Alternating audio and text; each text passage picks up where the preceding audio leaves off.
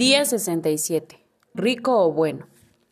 Para introducir la segunda ley estratosférica del éxito, la ley de la compensación, José, el personaje principal de Dar para Recibir, es llevado a conocer a Nicole, la joven inteligente directora general de una empresa de software educacional.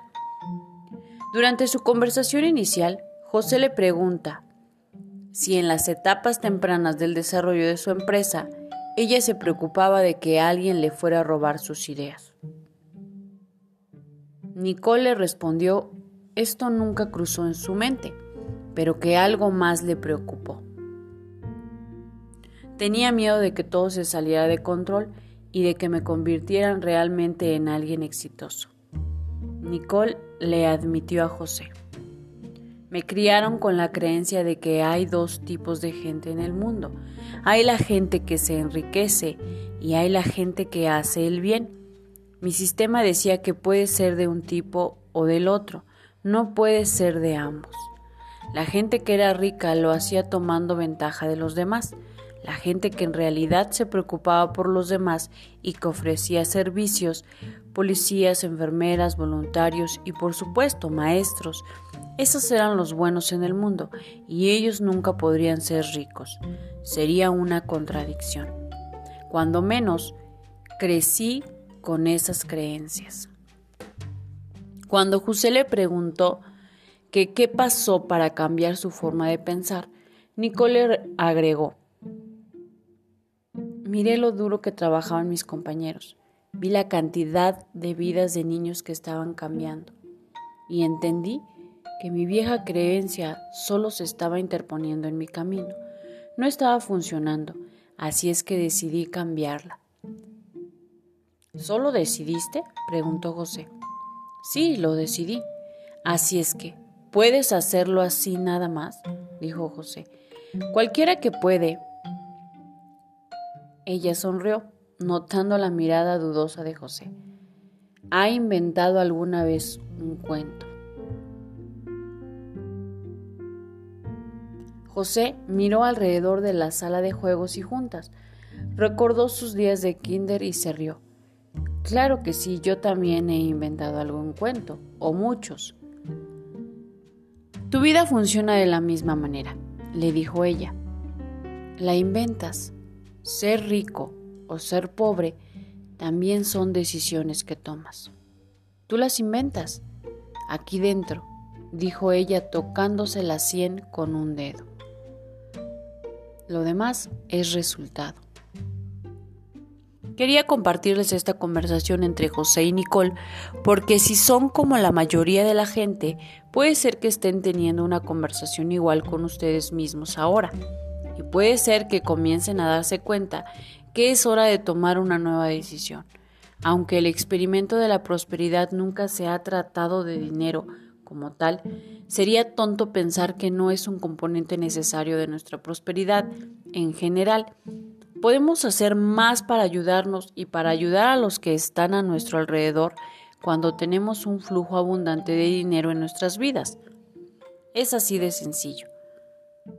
La pobreza del mundo nunca se eliminará con más pobreza, se eliminará con riqueza y con una extraordinaria conciencia acerca de la riqueza.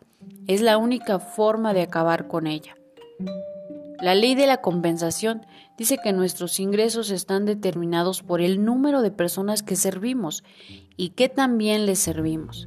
Si encuentras la forma de impactar a millones de vidas y estás abierto a permitir que el dinero fluya en tu vida, es muy, muy probable que tu ingreso se incrementará en proporción directa con el mundo y el número de vidas que impactas. Esto no significa que tu impacto te proporcionará felicidad, seguridad o paz mental. Podrías, por ejemplo, encontrar la forma de crear una nueva arma de guerra para aniquilar a millones de personas. Puede ser que ganes mucho dinero con tu creación, pero es posible que pases una vida entera sin poder dormir en paz por haberla creado. Sin embargo, si puedes encontrar la manera positiva de impactar a millones de personas y estás abierto a dejar que el dinero entre en tu vida, es muy probable que además de que el dinero fluya en proporción directa al número de personas que impactes de manera positiva, tu sentido de felicidad, seguridad y paz mental también se incrementarán. ¿Notas las diferencias entre el impacto y el impacto positivo? Pero el tener un impacto positivo por sí solo no significa que el dinero te hará feliz. El dinero no hace feliz a nadie. Nunca lo ha hecho. Eso es porque la felicidad es un trabajo interno. Es un trabajo interno que se desarrolla en parte con la forma en la que te conectas con el mundo a tu alrededor. Es por esto que las bendiciones son una parte tan importante de este experimento. Cuando bendices a los demás, te sientes mejor tú porque has dado algo de ti. Entre más bendigas a la gente, más serás bendecido tú, porque te sientes mejor. Entre mejor te sientas, te sientes más feliz. Y aunque el dinero no te hará feliz, fluirá más fácilmente cuando estés feliz. Esto es, fluirá hacia ti a menos de que sientas rechazo hacia él. Si como Nicole tienes un miedo inicial al éxito debido a ideas retorcidas acerca de la riqueza o crees que tener dinero es malo, tendrás dificultades para atraer dinero hasta que cambies de parecer. Y aunque creas que estás feliz, mientras mantengas este sentimiento juicioso acerca del dinero, mantendrás tus sentimientos de felicidad alejados como una pequeña mancha de tinta en una hoja blanca de papel. Hasta el más pequeño juicio mantendrá la felicidad alejada. Siempre habrá esta sensación de que algo falta. Lo que falta es la conciencia total de la abundancia en tu vida. Si crees que el dinero es malo, sucio o problemático, o si crees que toda la gente rica en el mundo son ávaros, que le roban a los pobres o algo similar, es muy probable que la riqueza se mantendrá muy alejada de ti. Nada quiere estar donde no es bienvenido. Sin embargo, si utilizas el dinero como una forma para intercambiar energías, fluirá hacia ti. Como ejemplo, miremos brevemente a la vida de la Madre Teresa de Calcuta. Mucha gente cree que la Madre Teresa era pobre, pero la riqueza y la pobreza no se miden por la cantidad de dinero en tu cuenta bancaria, sino por el acceso o falta de acceso que tienes a lo que necesitas en tu vida para vivirla como quieres. En su vida, la Madre Teresa, directa o indirectamente, impactó de manera positiva a millones, quizá a miles de millones de vidas. La Madre Teresa, por estándares mundiales, no era rica, y el dinero nunca fue la motivación de su trabajo. Sin embargo, la Madre Teresa sabía que para ayudar a los pobres necesitaba dinero. Así es que no odiaba el dinero, lo veía como una útil herramienta para su trabajo diario. No era la finalidad de su trabajo, pero era un componente necesario. Basado en lo que has aprendido hasta ahora en este experimento, si te detienes a pensarlo por un minuto, te darás cuenta de que habría sido imposible para ella obtener el dinero que necesitaba para ayudar a los pobres si hubiera pensado en el interior que los ricos valían menos que los pobres, o que el dinero es malo. La Madre Teresa pudo no haber sido rica, pero era, sin duda, próspera, y utilizaba su prosperidad para hacer una diferencia en el mundo. Debido a su deseo de tocar millones de vidas con su amor y su ejemplo, el dinero fluía libremente hacia ella por parte de los que la respetaban y apreciaban su trabajo y querían ayudarla. Si no hubiera amado y respetado a los que le daban, nunca habría podido atraer el dinero que necesitaba para su trabajo. Una mente próspera no es la que solo piensa en dinero, es una que entiende que el dinero es un medio necesario de intercambio, los ricos no son ni mejores ni peores que cualquier otro. Simplemente aceptan dejar que el flujo de dinero entre en sus vidas. Entienden que este es un universo abundante y aceptan la abundancia a su alrededor. Y eso hace la diferencia en cómo viven sus vidas.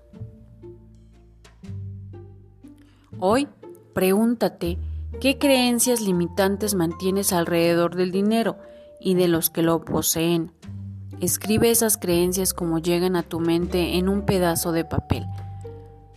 Arruga el papel y colócalo en una superficie a prueba de fuego y asegúrate de que el área esté bien ventilada. Entonces, incinera el papel con un cerillo o un encendedor y mira cómo se quema.